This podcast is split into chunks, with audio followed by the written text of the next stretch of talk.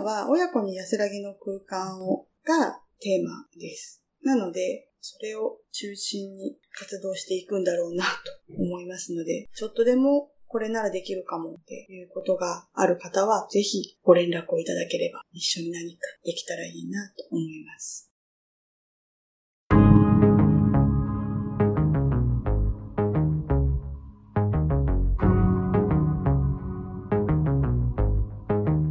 NPO 法人まちづくりエージェントサイドビーチシティのポッドキャスト番組 SB キャストです。この番組は様々なステージで地域活動、コミュニティ活動をされている皆様の活動を紹介。まちづくりエージェントサイドビーチシティとしてどのように関わっていけるかということを話し合っていくポッドキャスト番組です。進行を務めますのは私、フリーランスとしてパソコン、スマートフォンの利活用支援、プログラミング、アプリ開発、講師、書籍出版などを行いながら、この NPO の理事を務める高見千恵です。どうぞよろしくお願いいたします。この番組は図面の出力、製本ならお任せください。株式会社トレースのサポートにてお送りいたします。では、今回のゲストは、横浜市全域で幅広く活動する団体、NPO 法人 B の B のより、畑中由美子さんにお越しいただきました。畑中さんどうぞよろしくお願いいたします。こんにちは。よろしくお願いします。ありがとうございます。では、まず簡単に自己紹介からお願いいたします。はい。ビーノビーノの福音をしております、畑中由美子です。でビーノビーノはですね、子育て支援の NPO で、2000年の4月に菊名の親子この広場ビーノビーノという施設を立ち上げるところから始まっています。立ち上げの経緯としましては、その頃2000年の頃っていうのは、日出育児とか、孤独の育児とか、公園デビューが辛いとか、そういうキーワードがある時代で、その頃に親子が公園じゃなくて行ける場所を作りたいというお母さんたちが集まって場所を立ち上げたと。家賃を自分たちで払って始めるということから事業が始まっています。今ではそういう事業が公の公の補助金とかが入るようになりまして、委託事業になったりして大きく活動が全国的にも広がっています。で、私たちは横浜の湖北というのを軸にですね、施設運営だったり、保育園の運営だったり、IT ウェブ系の発信の事業や出版制作を手掛けるようになっています。職員全体としては、優勝職員が60人ぐらい、あとはボランティアさんたちが200人ぐらいいるっていう感じで活動をしています。ありがとうございます。親子が集まれる場所、お昼寝ができたりとか、ご飯を食べて日中過ごせる場所っていうのがほとんどなくて、地区センターの遊プレイルームみたいのがあるんですが、その当時もあったんですが、そこはお昼寝ができないし、ご飯も食べちゃいけないし、まあ行って30分1時間は遊ぶけれども、もう子供飽きちゃったら帰らなきゃいけないし、っていう感じの場所しかなかったので、もう少しゆっくりご飯が食べたかったら食べてもいい。眠かったら赤ちゃんが寝てもいい。で、その間お母さんは30分赤ちゃんがそこで昼寝してる間に他のお母さんとおしゃべりができる場所が欲しい。っていうのを思っていた。で、他の自治体を見渡すと、その当時武蔵野市だったりとかっていうのにはあって、0123吉祥寺っていう施設があったりしました。で、そこの施設を使ってた人が、まあ、横浜に引っ越してきて、ママ友が広がっていく中で、いや、そこにはこんなのがあるよ。いや、うちの自治体には公民館があるよとか、児童館っていうのがあるよって、こう、ママ友の中で話が広がる中で、なんで横浜にないんだっけっていう、そこから、じゃあ作るにはどうしたらいいか、みたいなことを考えて、じゃあ自主でやってみようっていう話になって、法人が立ち上がるということになっています。その頃私は、立ち上げには関わっていませんでしたので、伝説のように伝え聞いているわけですけれども、で、あの、始まっていきますね。じゃあ、そういうようなところ、モデルになっている場所っていうのは一応あった、そうなんです。なんですそうね。なんです。そういうのは実は全国にいくつかあって、で、よくよく調べていくと、あそこにもある、ここにもあるっていうことで、そういう団体と横のネットワークを組んでいくわけですけれども、それが今は子育て広場全国連絡協議会っていうのに広がっています。そちらのお話もちょっと聞いたことがありますね。何かこの活動に関してっていうことですが、課題に何か感じていることってあったりしますか？一足飛びに課題。えーっと、そうですね。私たちの今事業は、行政の補助金とか委託事業っていうところでやっていますので、常に常に行政と意見交換をしながらやっていく、約束事の中でやっていくわけですけども、NPO として目の前にある課題に、これをやりたいっていう時に、行政としての、いやいや、待ってよ、そこまでやるのかいみたいなところでですね、折り合いをつけるための話し合いを熱を込めてする時があります。はい。じゃあもう結構、行政の方とはいろいろとお話もいっぱいされてるんです非常に密に情報交換をします。まあ、熱を帯びすぎて、ちょっといろんなことが起きることもありますが、やっぱそれは必要なプロセスだろうということで、あの、共同契約という、共同の、協力の協ですね。それに共に働くですね。共にの、あれじゃないですけど、共同契約ということでは非常に、えー他の事業にもやっぱり波及しますので、他の分野だね。他の分野の子育て支援だけではなくて、いろんな市民活動の中で契約っていうのはやっぱり大事なので、一方的な受け身にならないように自分たちからの事業提案もきちんとできるような仕組みのためにはまず契約からだよねっていうことで、共同契約みたいなことの勉強をしたりすしていますが、それを広げていく。こっち側も勉強しないとそれはできないので、こっち側にとっても課題だし、行政側にとっても多分課題なんだろうと思います。そうですね。例えばそういうのの内部で勉強会やったりとか、うんそういうのもやってたりそうですね。はい。で、どんどんいろいろと勉強しながら、そうですお互いみんなで進めていくっていうような感じじゃないですかね。うん法律の勉強なんてわけわかりませんから。はそうですね。い。子育て関係っていうのと結構法律にも関わるところもそうですねいっぱいありますね。はいどうもありがとうございます。こちらだと、今回はランチはお休みですけども、うんもういろいろやられてるそうです。そちらについても何かはい。お話を伺えればと思うんです今日はかみさんに来ていただいたのは、ココ篠原っていう岸根公園の近くの一軒家の場所なんですけれども、ここは介護予防の事業をやっています。子育て支援からなんで介護予防なのっていうところだと思うんですけど、子育て支援の活動って、親と子供だけがやってるかっていうとそうでもなくて、子供を面倒見ると、おじいちゃんおばあちゃんも元気になる。世代の上の方も元気になるので、そこに手伝ってくれる人、単純に言うと抱っこしてくれる手が一本でも増えるとありがたいっていうことでいくと、祖父母の世代の人たちってぴったりで、その人たちがこう毎日通ってくることで、その人たちは元気になるし、お母さんたちは抱っこの手が増えるし、ウィンウィンなんですよね。で、生きがい喪失にもなるし、ここに毎日通ってくるっていう用事ができる。うん。で、ここに来て子供たちに会える、楽しい、みたいなことは、やっぱ健康になる、介護予防になるので、こういうところを使って介護予防事業ができるよねっていうことで、ここでその活動を始めています。で、そのためにやっぱ食がキーワードだよねっていうことで、食の事業も始めているということになっています。そうですね。特にやっぱり他のコミュニティスペースとかでもやっぱり介護と子育てって割と密接に関わってる方が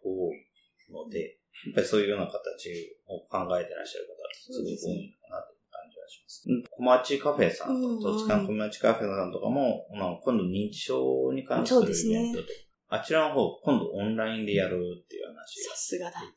すごくなんかそこも興味があるんですけど、さすがだ。そういうのことやってるところも多いみたいですね。うんやっぱり古来子育てって親子だけで、あの各家族だけでやるものではないはずなので、それはなぜなら大変だから。祖父母の世代ってそうやって進化としても生き延びるようになったっていうことを考えると、祖父母が手を出せる環境づくりっていうのは一周回って当たり前なことなんだろうなと思います。やっぱりそう、その方が、親の方からしても、いろんな人に話を聞く機会が増えますし、いろんな人とつながる機会が増えるとね、すごくいいかなと思いますね。じゃあどっかに挟んでほしいですね。家族シミュレーションっていう活動をしています。あ、はいはい。若手の社会人の人に、えっと、子育て支援を体験してもらって、そうすると何がわかるかっていうと、私たちの施設を利用するワーキングマザーとか、ワーキングファーザー当たり前なんですけど、働く親が毎日どうやって暮らしているか、時短のスキルですとか、えー会社の中でチームとしてどういうう役割分担にして、自分が早く帰ってくるような段取りをしているかとか、そういう生の声をですね、お伝えできる取り組みだと思っています。家族シミュレーション。ぜひ今、ビノビノで推している事業なんで、なんだそれと思った方はですね、お問い合わせいただければ嬉しいです。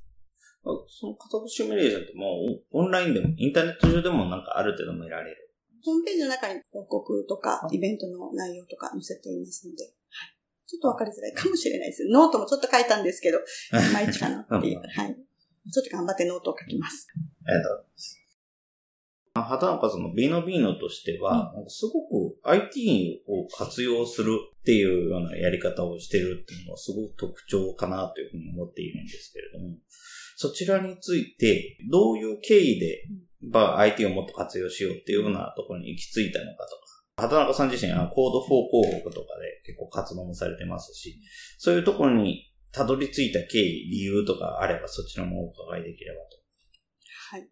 幼稚園保育園ガイドっていう雑誌を2000年の時から作っています。それを作り始めた時に、まだパソコンが全員の家にはないとか、ISDN の時代で常時接続をないような時代から幼稚園保育園ガイドっていうのを、それぞれの家でお母さんたちが赤ちゃんにおっぱいをあげながら、右手でキーボードを叩き、左手で赤ちゃん抱っこしながらっていうことをやって、で、メールで送信しながら原稿を作るっていうことをやってたんですね。で、そういう意味では、オンラインの在宅ワークの走りみたいなことかもしれませんけれども、そうやってメールの環境に触れるみたいなことは、お母さんたちが物事を作るための必須のアイテムではあったんですけども、だから親和性は多分高かったんだと思うんですね。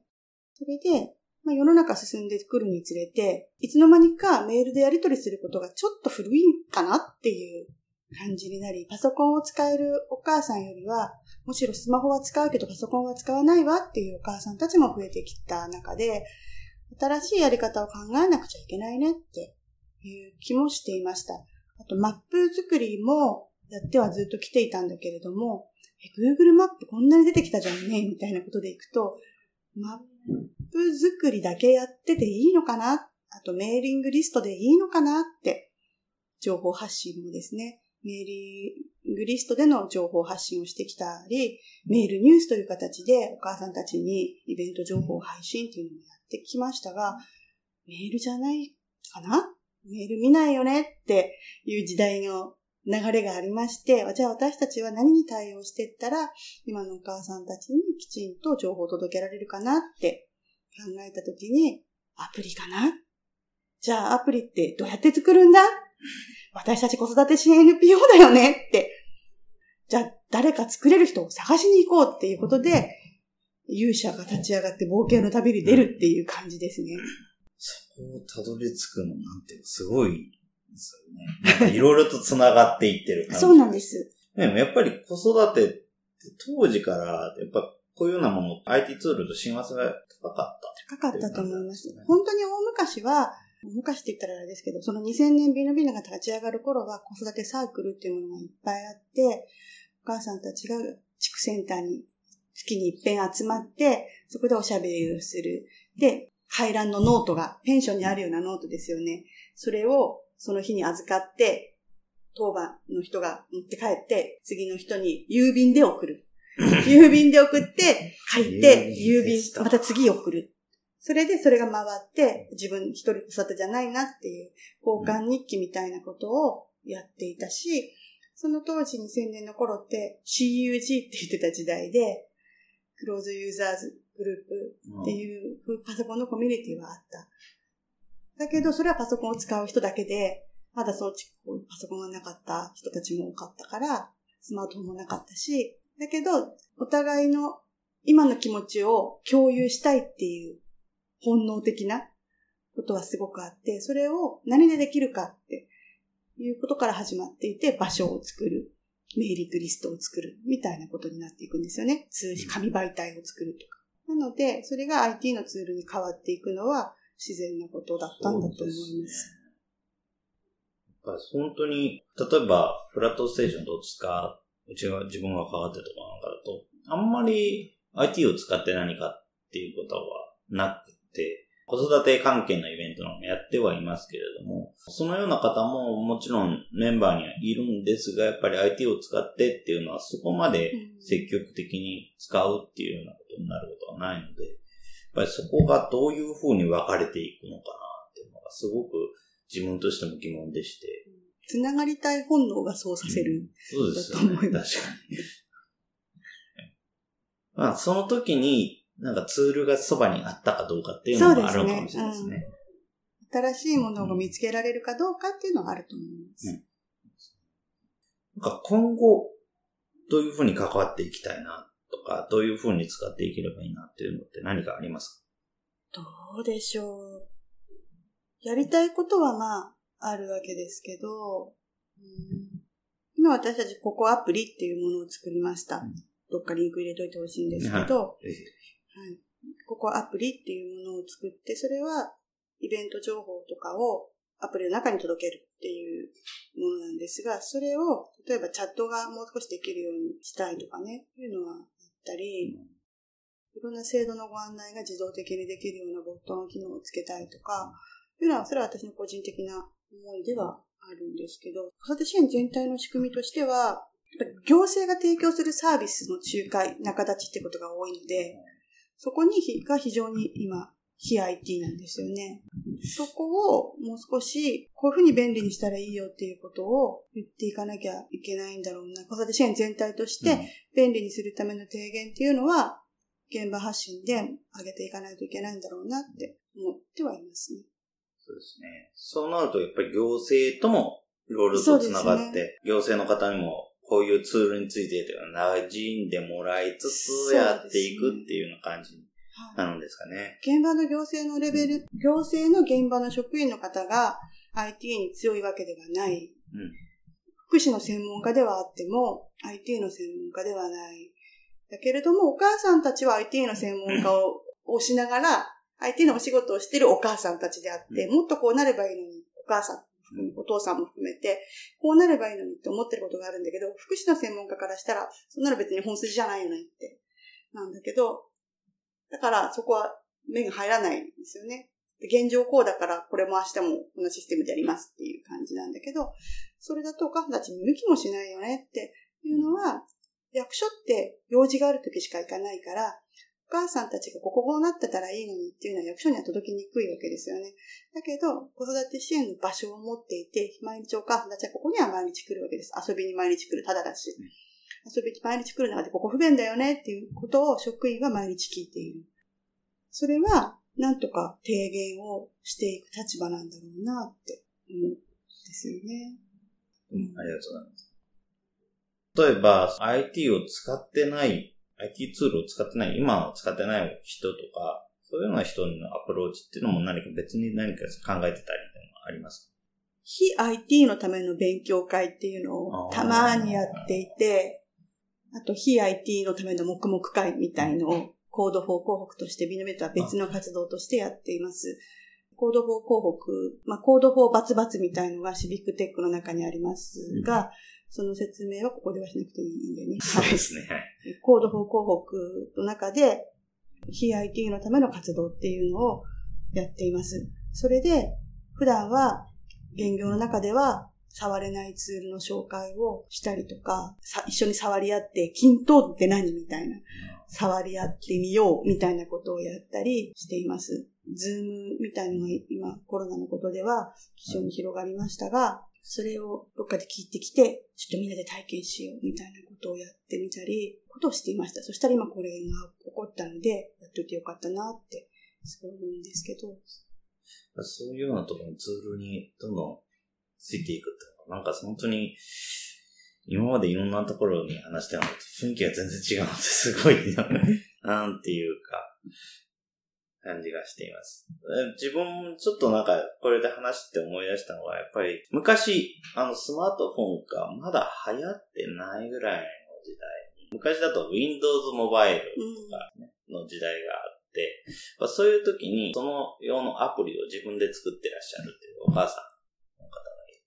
子供が暇な時に作ったアプリで遊ばせてるとか、いうようなことをやってたんですけど、そういうような風景をなんか思い出しました。なんかでも今だと本当にアプリを作るとまではいかなくても、例えばちょっとしたことであれば簡単に自動化ができたり、そうなんですよね。ね、うちの方でも使っているマイクロソフトパワーオートメイトとか、はい。個人の方では IFT っていうサービスとか使ってますし、そ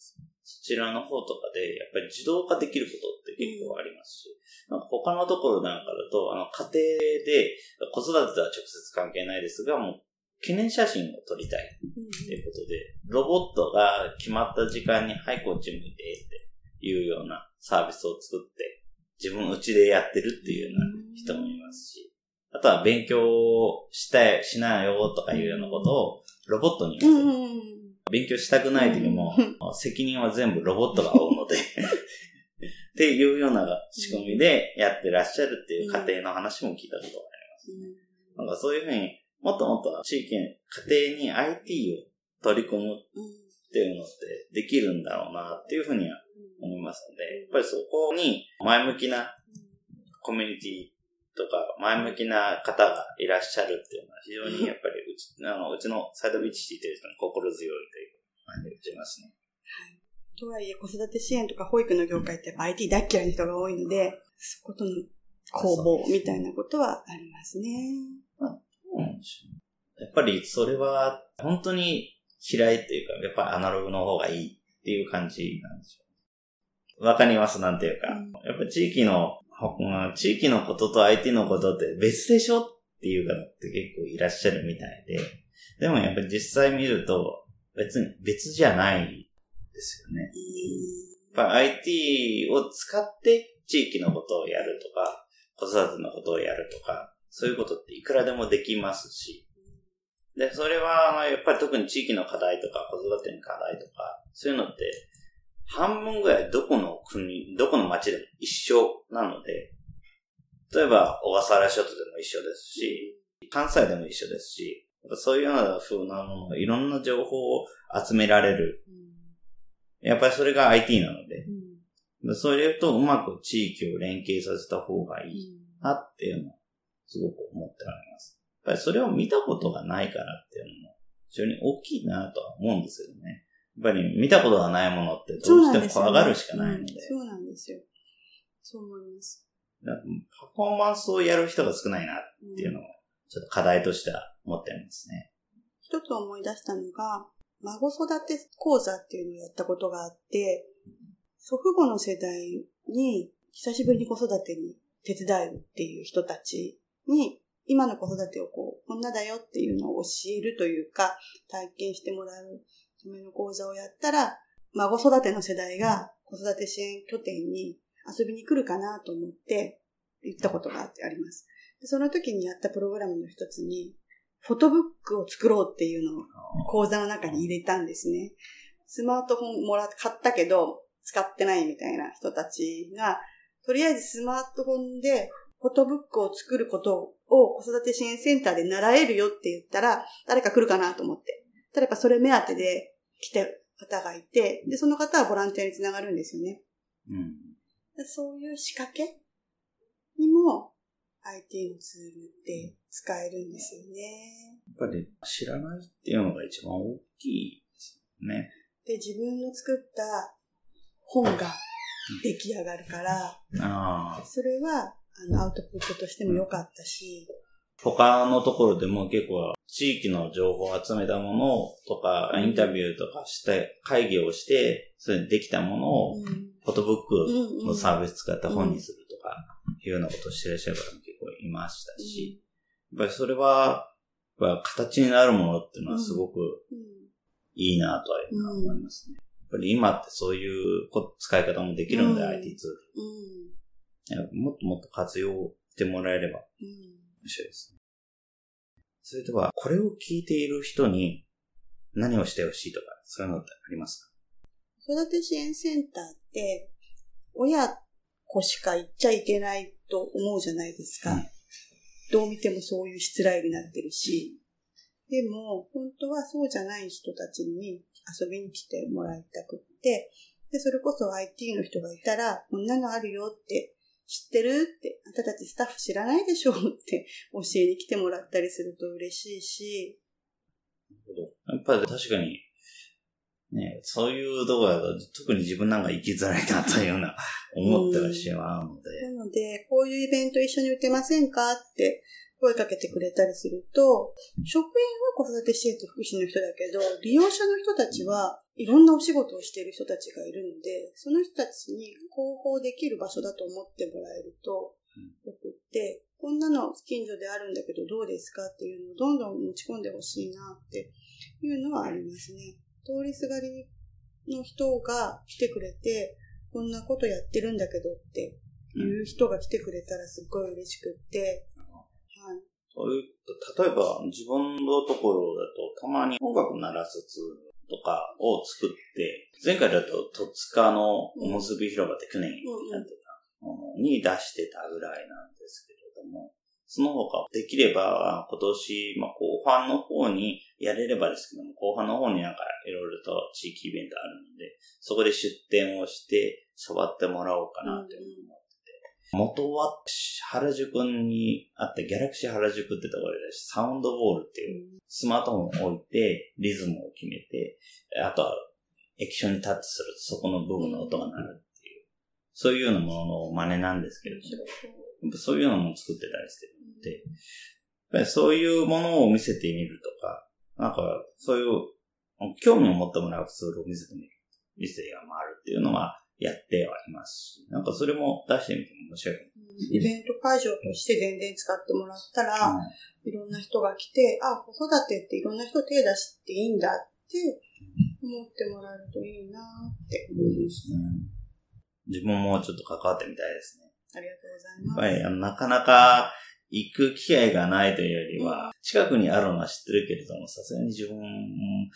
一人目だしちょっとなっていうのと急に何ができますかって言われてもね、多分困るけど、困るんだと思うんですよね。うんだけど、これこれができるんですけど、なんか役に立ちますじゃないけど、うんなんかこう、どうですかって言ってもらったら、すごい嬉しいなと、私は広告では思います。どうもありがとうございます。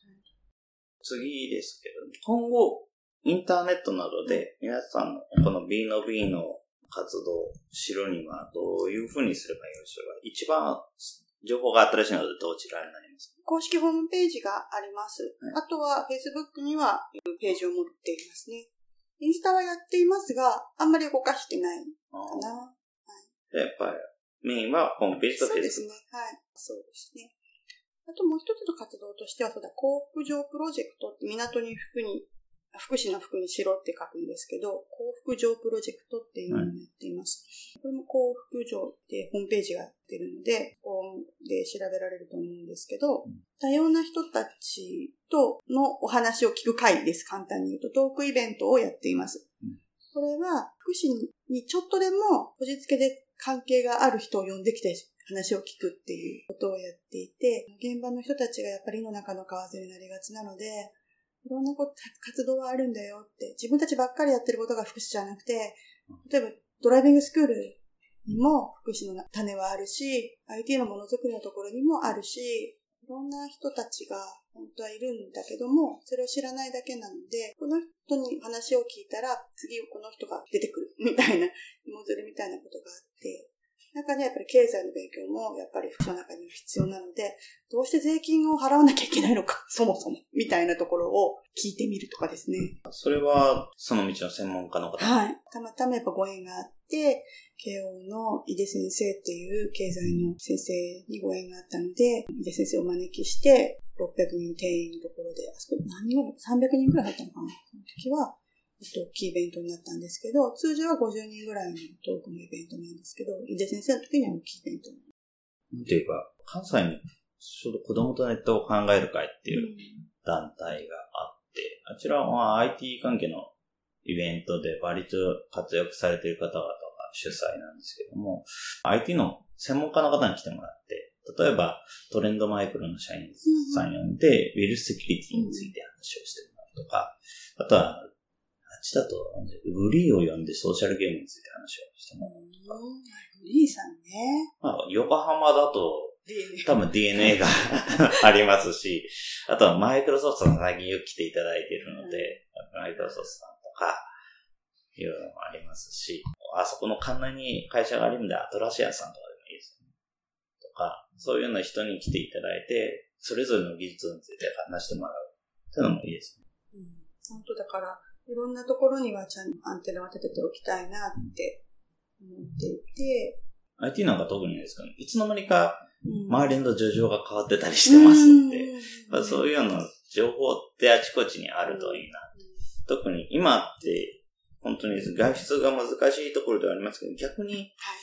あんまり興味ないけど、ちょこっと興味あるレベルの情報にアクセスしやすくなっているとこの間のイベントなんかは、あの、ズームのミーティングなんかも、特に IT 全然絡まないし、多分こういう機会がなければ、あの話をする機会もなかった。特にライブハウスでの活活用とか、そういうの話とか多分聞くことなかったので、アメリカだと結構それなりに発達してるという話を聞いて、あそこ時差があるので、イベントを開くにもちょっと限界があるっていう話がありますので、そういうようなところもノウハウを聞けたっていうのもすごい面白いですし、多分平時ではそんな話聞けなかったかなという気もするので、ハンドルが下がりますよね。自分なんかもですけども、自分も横浜では比較的陸のことって言われてる場所にいますので、やっぱりあんまり出られないんですよね。特に遠くに行くっていう時以外。例えば1時間のセミナーに1 1時間時間かけて行くって、え、3時間もかけるんですかっていう話になっちゃうんで、まあそういうところ気にしなくても気軽にイベントに参加できるっていうのは、ある意味今だからこそ、そうですね。やっぱりオンラインイベントの面白さ、本当時間と空間を超えるなっていうのは思いました。子育て中の人が社会につながる、うん。本当に力強いツールなんだろうなとは思いますね。そうですね。はいそこの辺も、すごい面白いツールだと思います。IT 勉強会でも、まあ子育て中の方ってのはメンバーにいたりしますので、他のところだとやっぱり子育て中だと子供がいるから、やっぱり IT 勉強会には行けないとか、うんうんうんいうふうに言ってらっしゃる方も多いので、日本だとそれ以外にも災害で、例えば台風があるから出られないとか、台風じゃないけれども、この大雨で、例えば足怪我してたりすると、転んでしまったら危険なので出られないとか、いうようなことって結構ありますし、やっぱりそういうようなところにオンラインっていうのはすごくいいのかな。オンラインイベントいくつかやってきて、もうこの間の HTTPS の話もそうですけども、自分のような IT の、IT の使い方に関する講座とかはもう、ほんほとんどウェブでいいかなと思って、家の設備を全部使えるっていうのはすごい楽ですし、うん環境変わるとね、できないことでき、できにくくなる。いきなりこの話したいなと思って機材、機材持ってきてないから、でもできないけど、家だったらできるのにっていうのは結構ありますし、そういうようなことができるっていうのはすごい、ウうんェブのオンラインの可能性として大きいかなというのはありますね。うんありがとうございます。では、次というか、逆にサイドビーチに何かこれを聞きたいとか、これ一緒にやりたいとかっていうのはあります子育て支援の本業でふと、やっぱり、非 IT の勉強会シリーズっていうのはうん打っていきたいので、これを一緒にこのテーマで次どうでしょうみたいなことはやれたら面白いなと思いますね。そうですね。と、あさっきちょこっと話した子供のネットを考える会みたいなタイプのものもやれれば面白いです。うん知見を広げるっていう意味でのやりたいなと思ってうん入ってもらったやりたいけれども、ちょっとまだ、あれ、サイドビーチシティ自体の知名度もそんなに大したことはないので、ちょっと待ちましょうかっていうところになってしまってるんで、そういうのもやれれば面白いですね。そうだ。預かりのプログラムがたくさんあるんですけど、予約のシステムがすごくめんどくさくて、それをなんかもうちょっと IT 使って簡単になるといいなっていうのを思っていて、予算とかよ役所はすぐ言うし、平等性とか機械の平等ですね、と言うけど、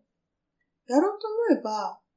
オープンソース使えば予算じゃなくて、うん。要は人がやればな、あの、少し頑張ればできちゃったりするのに、なんか花からどこどこに発注しないといけない、うん。どこどこに発注するためには何百万かかるっていうふうに思いあるのかなと思っていて、いやいや、オープンソースで、オープンのコミュニティで、ハンズオンでやれば、なんとかなっちゃうかも、このぐらい、みたいな。意外とそういうことがのって知ってる人が多くなかったりしますし、意外と、オープンソースって言っても自分もほとんど本当に有名なやつしか知らなかったりしますので、そんなツールもオープンソースであるんだっていうのが結構与えますからね。やっぱり、本当勉強する時間が欲しいなとは思います。それを一緒に勉強しの場を作れたらいいなって思います。そうですね。やっぱりそういうような面でまた何かいろいろとやっていければ面白いですね。お願いします。ありがとうございます。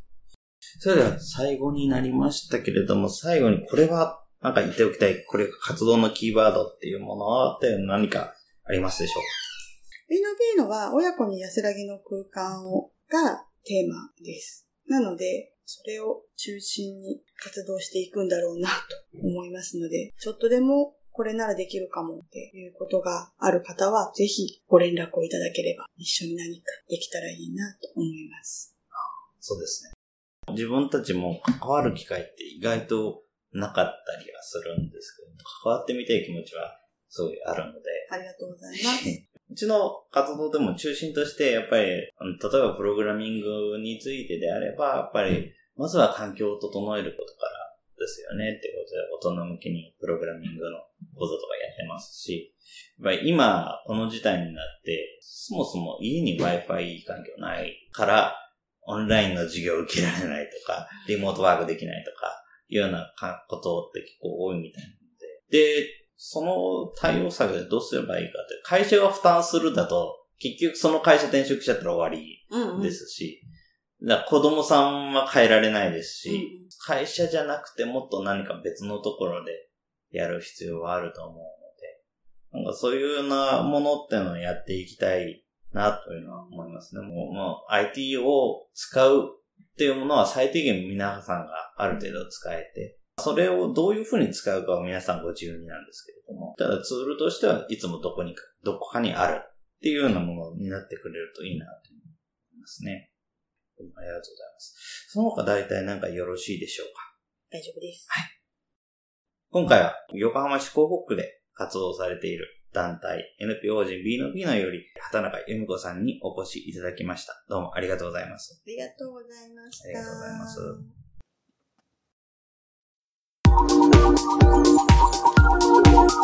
今回は横浜市港北区での子育て支援施設運営を中心に保育園運営、IT、ウェブ系の情報発信、出版、制作などと幅広く活動する団体 NPO 法人 B の B のの畑中由美子さんより NPO の活動や立ち上げの経緯、IT を使った取り組みについてのお話を伺いました。B の B のは、孤立しがちな育児中の親に、公園だけでなく行ける場所を作りたい、ということから設立した団体。港北区、岸根公園そばにあるココ篠原などの施設運営や、子育て保育に関する冊子の制作などをされています。その他にも、冊子のデジタル化や収益化への取り組み、家族シミュレーションなどの新規事業も積極的に展開しています。